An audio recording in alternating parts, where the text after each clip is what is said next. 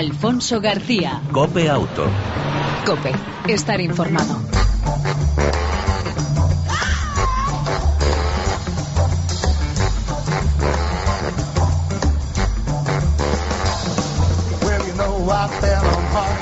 Hola, ¿qué tal? ¿Cómo estás? Bienvenido una semana más a este tiempo de radio, este tiempo dedicado al mundo del motor, tanto en las dos como en las cuatro ruedas. En aproximadamente 35 minutos, información, actualidad, opinión y entretenimiento en el mundo del motor.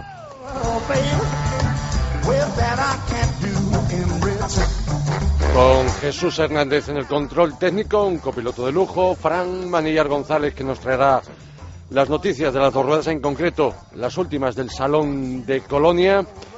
Y aquí, sin más, el saludo de Alfonso García. Si te parece, arrancamos.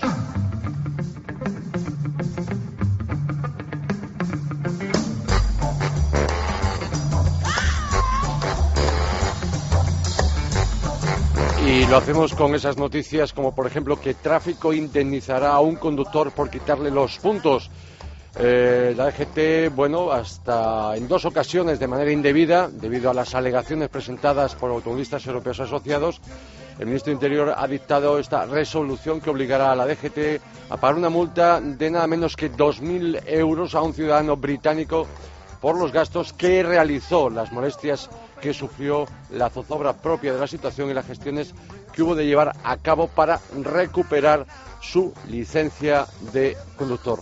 Al socio de esta organización de defensa de derechos le pararon las autoridades españolas en eh, repetidas ocasiones al volante de su coche, en todas ellas manifestó que era poseedor de una licencia de conducir expedida en Reino Unido, sin embargo la policía eh, bueno pues le eh, quitó cuatro puntos, le sancionó varias veces, multas de 450 euros eh, y bueno, eh, argumentando que eh, le quitaban puntos por conducir un vehículo sin la licencia que le habilita para ello. Un error que ahora la DGT pagará una multa de 2.000 euros al conductor, como se nota que la DGT le sobra.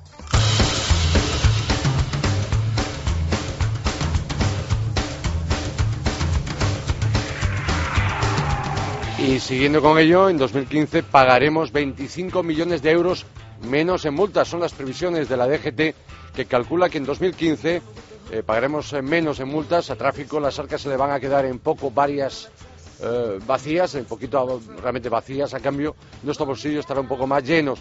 Otra lectura positiva es que si hay menos multas será porque somos más responsables al volante. Según el proyecto de presupuesto general de Estado, eh, presentado por el ministro de Hacienda esta misma semana, Cristóbal Montoro, Tráfico ingresará esa cifra por las sanciones impuestas a los conductores, que son un 6% menos que la de este año. Lo que no especifican es qué partidas creen que se reducirán las multas, ya que otra lectura positiva es que si hay menos sanciones será porque hay menos infractores. El próximo año pretende recaudar 360,9 millones de euros en concepto de sanciones.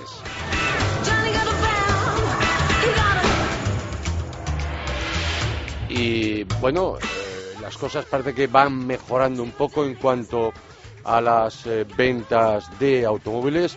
Han crecido en el último eh, mes de septiembre un torno a un 26,2% en el pasado mes, con un total de 57.000 unidades vendidas. En lo que va de año, el mercado español ha crecido un 17%. De esta forma, España posee la mayor tasa de crecimiento entre los principales mercados europeos.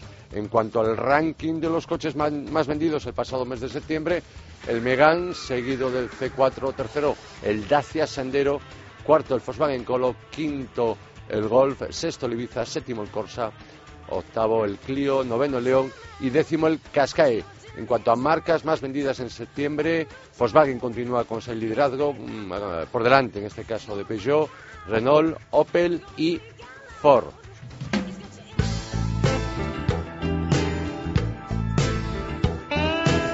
Y antes de hablar de algo que te va a interesar y mucho, porque vamos a hablar en unos minutos de seguridad, te hacemos un adelanto de lo que vas, o se va a poder ver, mejor dicho, el jueves y el viernes en las jornadas de prensa del Salón del Automóvil de París. Recordemos que el sábado 4 de octubre abre las puertas al público hasta el 19.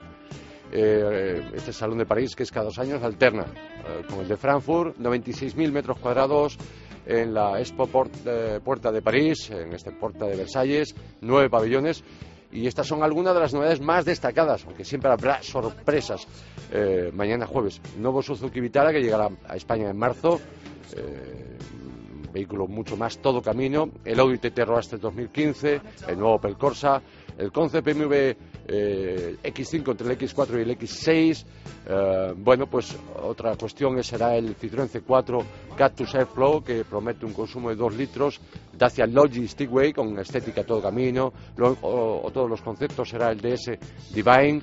Nuevos frontales tipo Fiesta Aston Martin para Focus, C+, S-Max y Gran C+, el futuro Honda Jazz, el HRV, es decir, el todo el camino eh, compacto más pequeño de la marca japonesa, el Jaguar X6, que por cierto hoy mismo ya se ha conocido el precio para nuestro país desde 37.000 euros. El nuevo Land Rover Discovery Sport, mm, distinto al actual y más tipo Freelander. Eh, se espera también el nuevo deportivo de Lamborghini, Nissan, la nueva Pickup de la Navara, Renault, por fin veremos los, la última generación de la Espace, la quinta, Skoda y su Fabia y Fabia Combi, Toyota el CHR, un todo camino, Volvo, el segmento alto, la nueva generación con siete plazas, el todo camino grande, el XC90, solo motores de cuatro cilindros y un híbrido enchufable. Y bueno, en cuanto ya a modelos de lujo, el Ferrari 458 especiales, un descapotable para 500 privilegiados afortunados, 600 caballos, casi nada. Y por último, el Porsche Cayenne híbrido enchufable que promete un consumo de 4 litros de gasolina. Y hasta aquí las noticias más destacadas en el mundo del motor en los últimos días y en las últimas horas.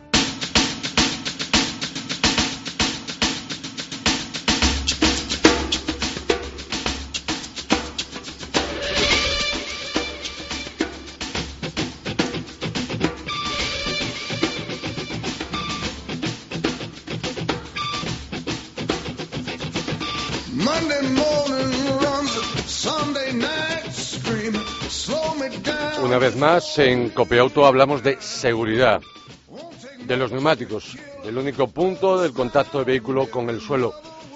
Queremos conocer o recordar una serie de cuestiones sobre ellos que mejor que hacerlo con un especialista. Eh, los neumáticos, tenerlos siempre muy, muy presentes si queremos hablar de seguridad al volante. Ángel Pardo, jefe de prensa de Michelin España Portugal. Buenas tardes, bienvenido a Copiauto. ¿Cómo estás, Ángel? Muy bien, un saludo para todos, muy buenas tardes. Gracias. Eh, Ángel, en primer lugar, eh, cualquier época del año puede ser necesaria eh, que estemos obligados a cambiar los neumáticos. ¿Cuándo tenemos que cambiarlos? ¿Cuándo, ¿Qué, qué motivos, cuestiones podríamos, nos podrían hacer que nos viéramos obligados a cambiar los neumáticos para que vayamos más seguros? Pues fundamentalmente cuando estén en mal estado, eh, porque hayan sufrido algún pinchazo, algún impacto, eh, algún daño en el neumático y sobre todo cuando por desgaste lleguen a esos 1,6 milímetros de profundidad que aplica la ley para el tema de los neumáticos. Eh, eso es el motivo fundamental por el que hay que cambiar neumáticos de desgaste o por mal estado. No hablemos de kilómetros porque va a depender de cada uno, de su forma de conducción e incluso del vehículo, ¿no? Efectivamente, es decir, los kilómetros varían.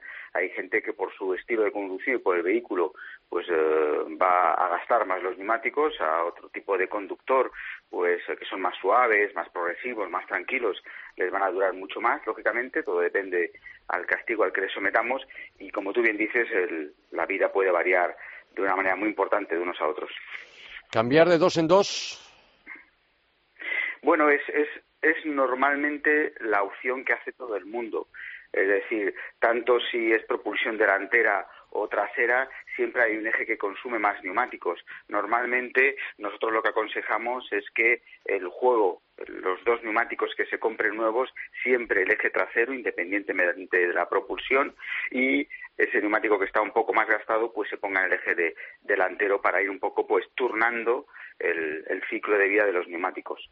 En el, en el caso de vehículos, de coches, eh, con tracción a las cuatro. Bueno, también es dependiendo un poquito de, cómo desgasten. Si por circunstancias vemos que el desgaste es más o menos igual en las cuatro ruedas, pues se cambian los cuatro neumáticos. Al final lo mejor, como siempre decimos, es mimar un poquito los neumáticos, mirar la presión y el estado de los mismos una vez al mes y en función de cómo desgasten, pues vamos a un taller especializado, a un profesional que nos echará un vistazo y nos aconsejará pues qué tenemos que hacer. Eh, tenemos que concienciarnos de que el neumático es un elemento muy importante en la seguridad, es el único punto de contacto entre el vehículo y la carretera. Nuestra seguridad y también nuestra economía dependen de ellos. Tenemos que ponernos en manos de profesionales. Mm. Repetía lo de la cuestión de la tracción a las cuatro ruedas, va a depender también de lo que mm, exija el fabricante por el tipo de transmisión que tenga las cuatro ruedas, ¿no?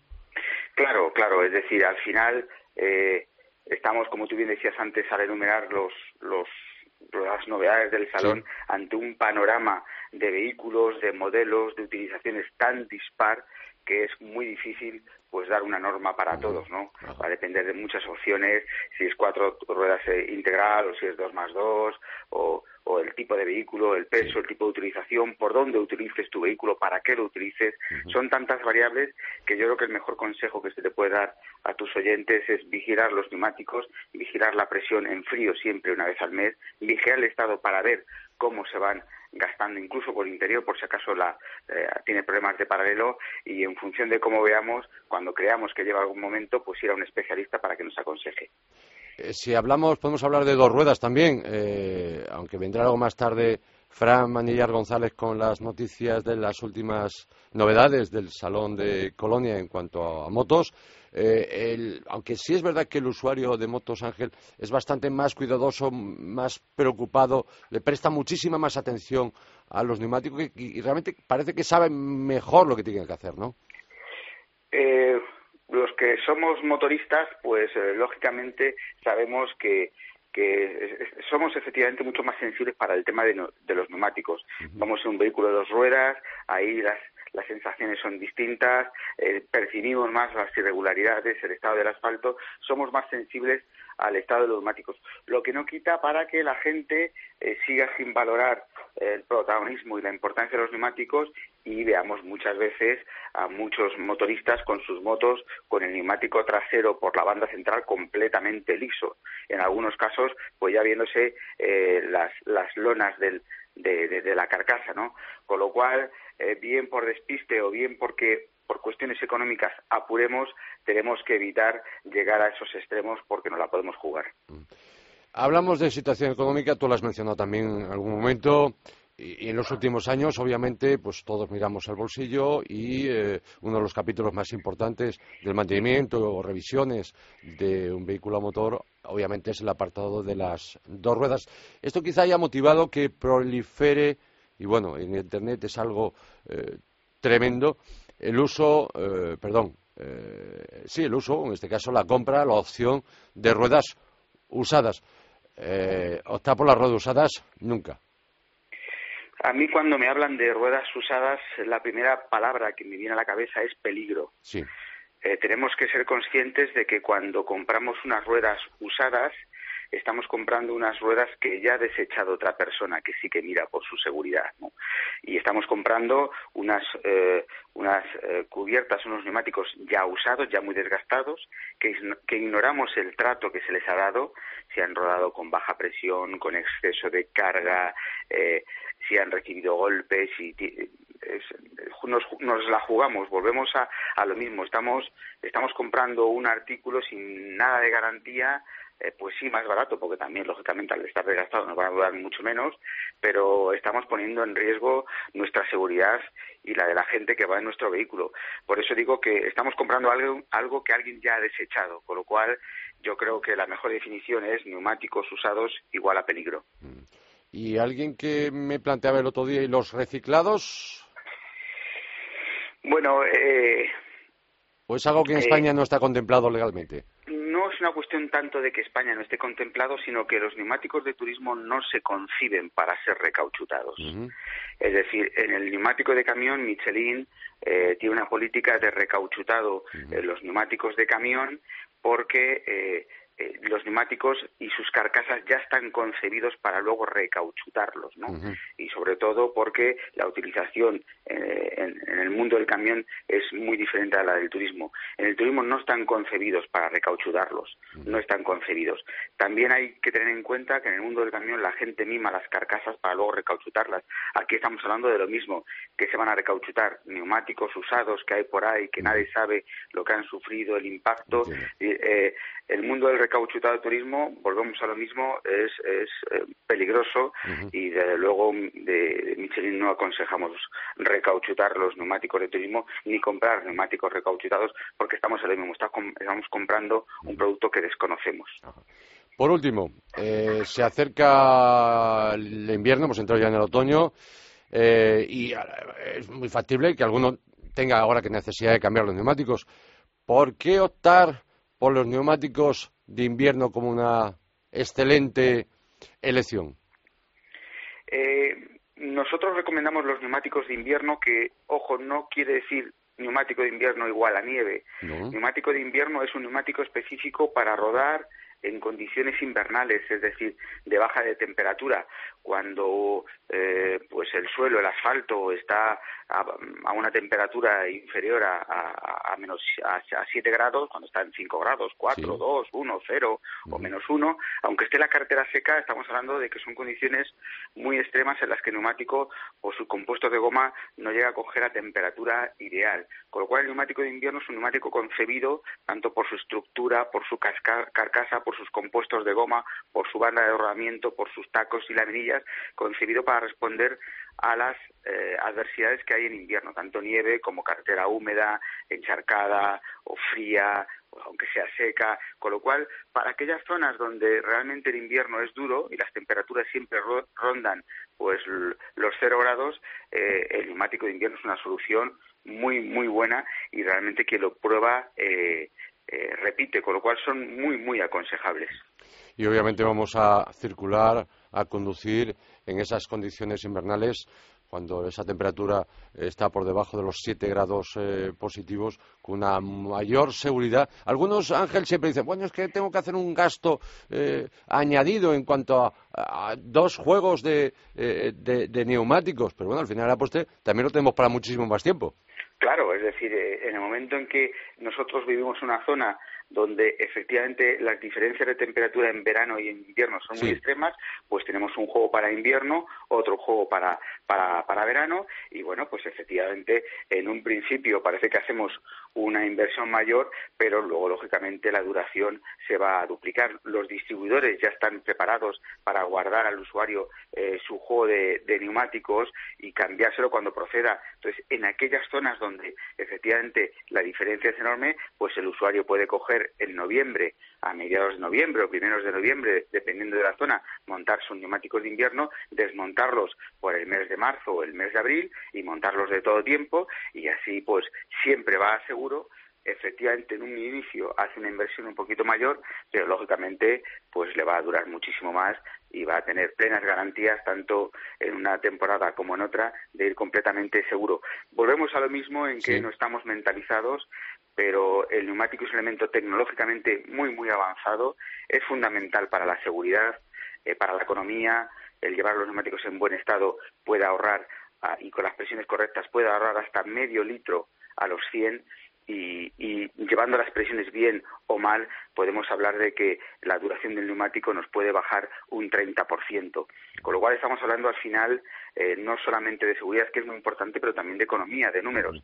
Y es una cuestión en la que pues culturalmente no estamos muy formados y no pensamos mucho, no pensamos mucho en eso.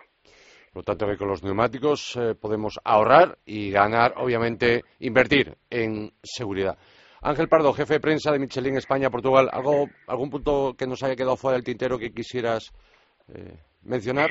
Eh, reincidir en, algo que, es fundamental y que las numerosas campañas de seguridad vial que hace Michelin todos los años, pues los resultados siguen siendo eh, preocupantes. La gente no da valor al neumático, con lo cual, eh, bueno, reiterar el consejo revisar los neumáticos una vez al mes, revisar las presiones en frío, en frío, echarle un golpe de vista para ver cómo se van gastando y bueno, el neumático es un elemento que nos roba muy poco tiempo. Con cinco minutitos al mes es suficiente. Pues muchísimas gracias, repito, Ángel Pardo, jefe de prensa de Michelin, España, Portugal, por estos consejos que nos has dado aquí en Copia Auto en el, en el día de hoy. Ha sido un placer. Un saludo para todos. Gracias, hasta la próxima. Alfonso García. Cope Auto. Cope. Estar informado.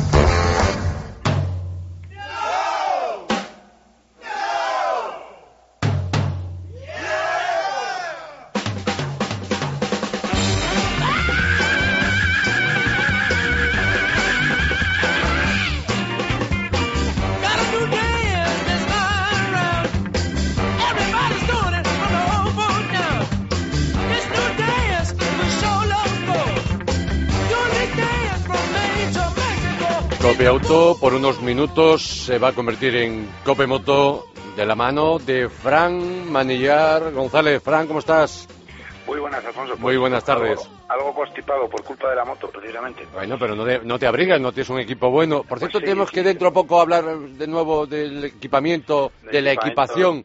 de ¿eh? invierno. Sí, Para que no te pase. Te ha pillado el toro, ¿no? Me pilló, me pilló la lluvia del fin de semana. Ah. Sí, me pilló de lleno y poco previsto, en efecto. Bueno, Uno bueno. tiene todavía eh, la sensación de que, bueno, sale el solecito Sí. y se va bien, pero llueve y, y la lías, claro. Eh, exactamente. Y no, que y ¿qué no digamos hacer? los cambios de temperatura por la noche también ya, ¿eh? También, también, que se notan y, y mucho con la moto. Bueno.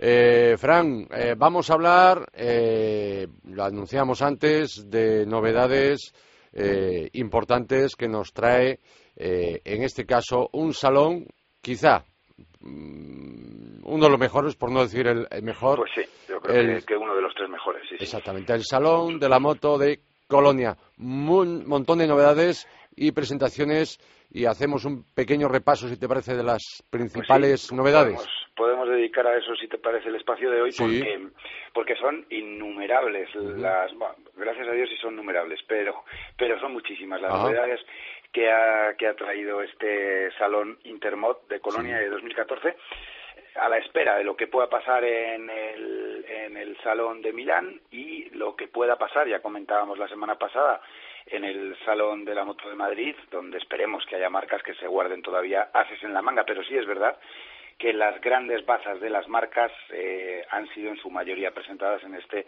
eh, Salón Intermot de Colonia. Entre otras, eh, y, y la destaco en primer lugar, eh, la, la nueva Ducati Scrambler, una moto de la que habíamos hablado aquí en su momento, cuando conocimos las noticias, eh, bueno, pues que había habido fotos espía y que se empezaba a rumorear con esa posibilidad de que Ducati volviera a sacar una moto retro, una moto Scrambler con el tubo de escape lateral mm, bueno, eh, al más puro estilo de lo que son las, las eh, Triumph eh, clásicas, bueno, ese modelo de moto de los años 70 y que es ya una realidad. Todavía no tenemos la ficha técnica definitiva de la moto, si sabemos, bueno, que va a rondar en torno a los 70 caballos de potencia y que va a haber, eh, bueno, distintos acabados eh, con una estética más clásica, otra estética más eh, campo, eh, ese mismo tipo de moto scrambler, pero con un acabado un poco más off-road y, y otro más, eh, más urbano. En cualquier caso, una moto por las fotos que han presentado y los datos que han aportado en este salón de la moto de Colonia, eh, bueno, pues la marca italiana apuesta por esa moda que se lleva imponiendo unos, unos años de las motos retro y tiene muy buena pinta. ¿eh? Veremos a ver, llegan pues a, en 2015 van a llegar a- al mercado europeo eh, y tienen pues eh, pues reminiscencias a- al pasado de, de Ducati y yo creo que es quizá eh, la moto más esperada y que se ha hecho realidad de todos modos como decías hacemos repaso porque eh, son un montón de marcas las que han las que han presentado y en alguna nos detenemos si te parece bien Perfecto. pues mira, Aprilia ha presentado una, en fin, mm, una motocicleta, la Aprilia eh, Cap and Road Rally. Eh, le ha dado bueno un equipamiento novedoso, eh, una moto para, para largos paseos, para hacer viajes, una moto rutera con bueno con una, una nueva nuevo acabado, nuevo estilo. ¿no?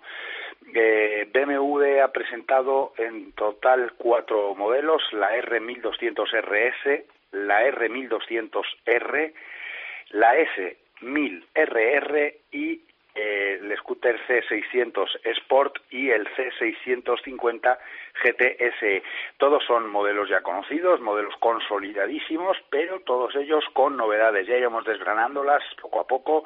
Eh, porque bueno no disponemos de todas las fichas técnicas y, bueno de, momento también eh, irán poco a poco incorporándose al mercado en este 2015 o sea que tiempo tendremos para irlas comentando. Harley Davidson también ha presentado novedades, en concreto tres modelos, la Road Glide Special, la Street Glide Special y la Ultra Limited Low tres eh, modelos de Harley que, en fin, está haciendo bastante hincapié Harley en, en todo el tema de marketing y de eh, dar a conocer sus modelos, los Harley Days. Eh, bueno, vamos a tener que estar pendientes porque yo creo que están queriendo darle un buen mordisco al mercado europeo y eso que no les va especialmente mal, eh, no, no les ha hecho excesiva mella la crisis, pero están apostando muy fuerte por dar a conocer todos sus modelos, así que le dedicaremos tiempo a estos tres modelos nuevos de Harley Davidson, si te parece, a lo largo de, este curso. Eh, Honda ha presentado un montón, ha presentado seis motos en total, la VFR, eh, la VFR perdón, 800X, eh, con el apellido Crossrunner, la Forza 125, la Goldwing eh, 40 aniversario, una auténtica pasada de moto de la que hablaremos porque es un auténtico capricho. La Goldwing F6B 40 aniversario, esa C6B que fue presentada hace relativamente poco, de la que hablamos aquí en su día, pero bueno, con un nuevo eh, estilo y sobre todo con esa, ese reclamo de, bueno, pues del 40 eh, aniversario haciendo una edición especial. Y por último han presentado la Honda CRF de campo en versiones 250 y 450R y la Cota eh, en fin, haciendo honor a esa división montesa de la marca Honda, la Cota 4RT 260RR. En fin, motos de campo, motos de carretera, motos de, de ruta, para todos los gustos ha presentado. Eh, si te parece, mm, nos vamos directamente a Kawasaki. Eh, que ha presentado, bueno, ha presentado una de las que ya habíamos hablado aquí, la H2R, la Ninja H2R, una moto de la que hemos hablado y que ya se conocían ciertos detalles porque los había filtrado la propia marca, pero que, bueno, pues ya está, ya es una realidad. Eh, y, y, luego dos novedades interesantes, las nuevas versiones de la Versys 650 y 1000 centímetros cúbicos, una moto que mm, tiene muchísima aceptación, sobre todo en nuestro país. Es, yo creo que el modelo que más vende, la Versys, es el modelo que más vende Kawasaki junto con la Ninja.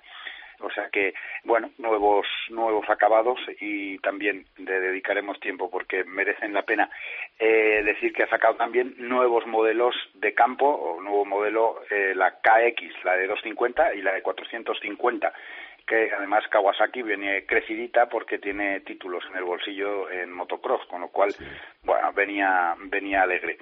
Y por último, eh, vamos a hablar de Suzuki y de KTM, porque KTM también ha presentado seis modelos en total. La 1290 Super Adventure, una rutera eh, semi-off-road, la KTM RC 390 y ah, en campo la Freeride, la ESX XC y la KTM XC Enduro Motocross. Eh, bueno, es que vamos a tener que irle dedicando bastante tiempo. ¿eh, eh por capítulos, ¿no? Sí, por capítulos. Y por último, eh, te cuento novedades de Suzuki, que yo creo que es la, la que más, eh, junto con Yamaha, la que más, la que más ha sacado. nuevos modelos de la GCX, de la S1000, de la R1000, de la S1000F, de la Bandit 1250, esta va a ser una moto que va a pegar mucho, la V-Storm también remodelada, mm, proyecto novedoso, y luego, bueno, eh, scooters eh, nuevas que también le dedicaremos su tiempo. Y nos queda poquito tiempo, ya que lo mencionabas, para hablar de novedades eléctricas de la marca Cero para 2015. Sí, señor. Acaban de presentar su catálogo para 2015. Eh, yo siempre que hablo de esta marca americana, eh, me, se, me alegran las pajarillas porque, porque es que los tíos están pegando, pero que muy fuerte y muy en serio, están desarrollando baterías y motores muy eficientes, ya hemos hablado aquí, llegando a velocidades punta de 190 kilómetros por hora, de autonomía pues de, un montón de, mm, de kilómetros o de horas de conducción, en fin, están apostando mucho. Acaban de sacar nuevo catálogo, no han enseñado fotos todavía, están anunciando nuevo catálogo eh, y yo creo que merece muchísimo la pena eh, seguir la evolución de esta marca. el futuro, lo hemos hablado alguna vez, pasa por eléctricas y sobre todo en el mercado europeo, donde la electricidad no es tan cara como en los Estados Unidos y sobre todo por, en fin, en, contraposición por lo barata que es la gasolina allí y, lo cara que es aquí. Pero eh, pese a que en Estados Unidos es un, un bueno, pues es un, un, negocio que no sé yo cuándo despuntará, en fin, supongo que cuando el precio de, de, la electricidad lo permita. En España y en el resto de Europa eh, bueno, pues es el futuro, pero, pero el inmediato. Por eso yo creo que mm, eh, invito, te invito a ti, Alfonso, y a todos los oyentes que le echen un vistazo a ese catálogo 2015, a las novedades de cero eh, para 2015 y, y, a seguir muy de cerca esta evolución de las motos. Yo, en cuanto tenga entre mis rodillas una cero y la pruebe, le voy a hacer la ficha. Pero desde luego eh, también decir a todos los oyentes que quien esté buscando una moto eléctrica barata, el catálogo de 2014 bueno, pues eh, está muy baratito, ha bajado los precios un montón desde que han salido los nuevos modelos de 2015. Con lo cual, bueno, momento asequible. Ya habrá que ver fichas técnicas eh, porque lo mismo han llegado a los 200 eh, kilómetros por hora en velocidad punta, autonomías de, de, de, yo qué sé, de 5 horas y tiempos de carga de 10 minutos, por ah. ejemplo. No, 10 minutos sería demasiado, ¿verdad? Tiempo de carga completa. Pero, en fin, que, que, no va más allá de un par de horas, ¿eh? que están, están desarrollando una tecnología mm, brutal. Bien. Fran, eh, como estás malito y espero te mejores, eh, este fin de semana quédate en casita. Sí, no, y además me quedo en casita, Alfonso, porque he de decirte que me he quedado sin moto. Vaya. Eh, ¿Qué le vamos a hacer? Bueno, pues tiene solución. sin motola de carretera. Bueno, tiene solución, ya veremos. Me compraré una Harley en mis, en mis andanzas por las Américas. Bueno. Ya, veremos. Eh, pero pues, estoy sin moto. o sea que nada. Pues nada, Enrique Seco, eh, te recomiendo fin de semana, madruga, 8 de la mañana, Gran Premio Japón, Fórmula 1.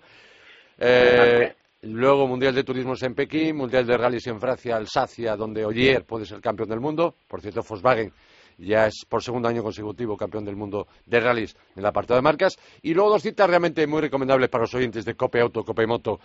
una, el decimoprimer rally Costa Brava histórico en Lloret de Mar. Mañana, a partir de mañana, jueves 7 de la tarde desde Lloret de Mar. 1.600 kilómetros, 40 tramos de regularidad. El viernes recalarán en el Puerto Olímpico de Barcelona y para terminar el sábado de nuevo en Lloret de Mar. Tramos de ese rally, todos los que se hacen en el Rally Cataluña del Campeonato del Mundo de Rally. Por otra parte, una cita también muy interesante, la subida a San Feliu de Codines, eh, en la provincia de Barcelona, cerca de Granollers, cerca de Caldemolví. Sábado y domingo, una cita realmente muy curiosa. Quien pueda, que lo haga porque es una carrera, en, este caso eh, un revival, un, eh, conmemorativa, casi 70 inscritos con un parque de vehículos antiguos de carreras impresionante, coches fabricados hasta 1989. Juan Fernández y su Porsche 904 GTS de 1964, con el propio Juan Fernández, con 83 años, que va a ponerse de nuevo en acción y también veteranos como Fernando Gómez, Eugenio Baturone, Manuel Juncosa y haciendo de coche cero con un Audi R8 V10 y solamente por escucharlo a los mandos Jordi Gené. Una cita realmente muy, muy interesante el sábado domingo en Barcelona. Bueno, si te fijas en Cataluña, eh, la afición y la tradición eh, se mantiene. Y, por supuesto, citas que desde aquí, desde Cope Auto, recomendamos. Se acabó el tiempo, pues, Fran. Pues yo si quieres te hago una recomendación también para este, este, próximo día 5 en el Campeonato de España de Enduro. ¿Dónde? en Cuenca. En Cuenca. ¿eh? prueba del campeonato del campeonato de la Real Federación Española del Campeonato de España. Para quien esté por Cuenca, esa es la cita de motos de campo este fin de semana. Fran, que te mejores. Lo intentaré con todas mis fuerzas. Cuídate, un, abrazo. Alfonso. Chao. Adiós.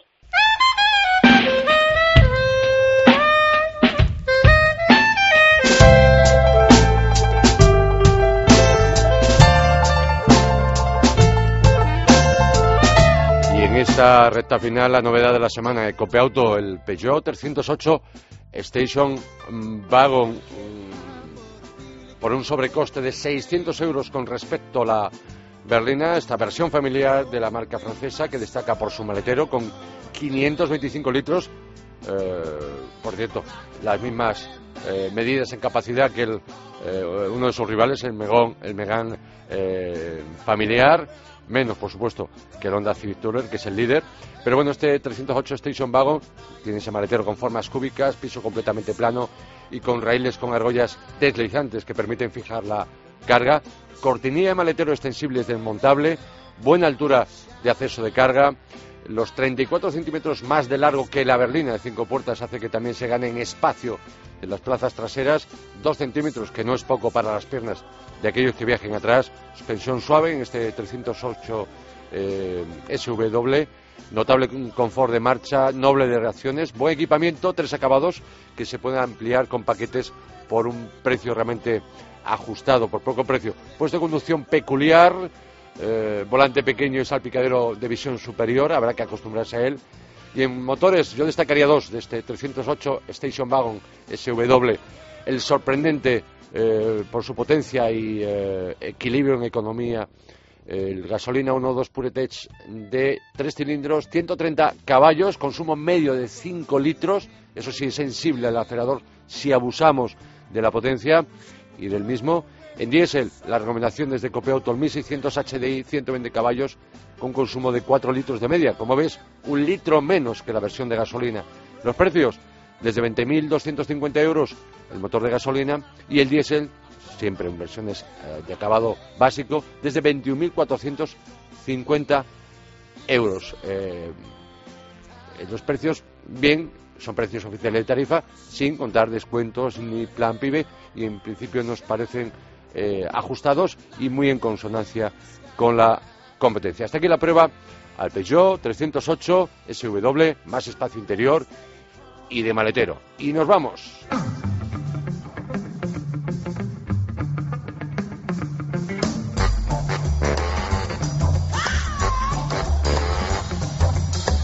En el control técnico, todo un lujo, nuestro copiloto Jesús Hernández, al Fran González. Y ya sabes, te esperamos en la próxima entrega de Cope Auto, la próxima semana. Mientras tanto, ya lo sabes, disfruta si puedes de tu vehículo y de los tuyos. Chao, un saludo de Alfonso García.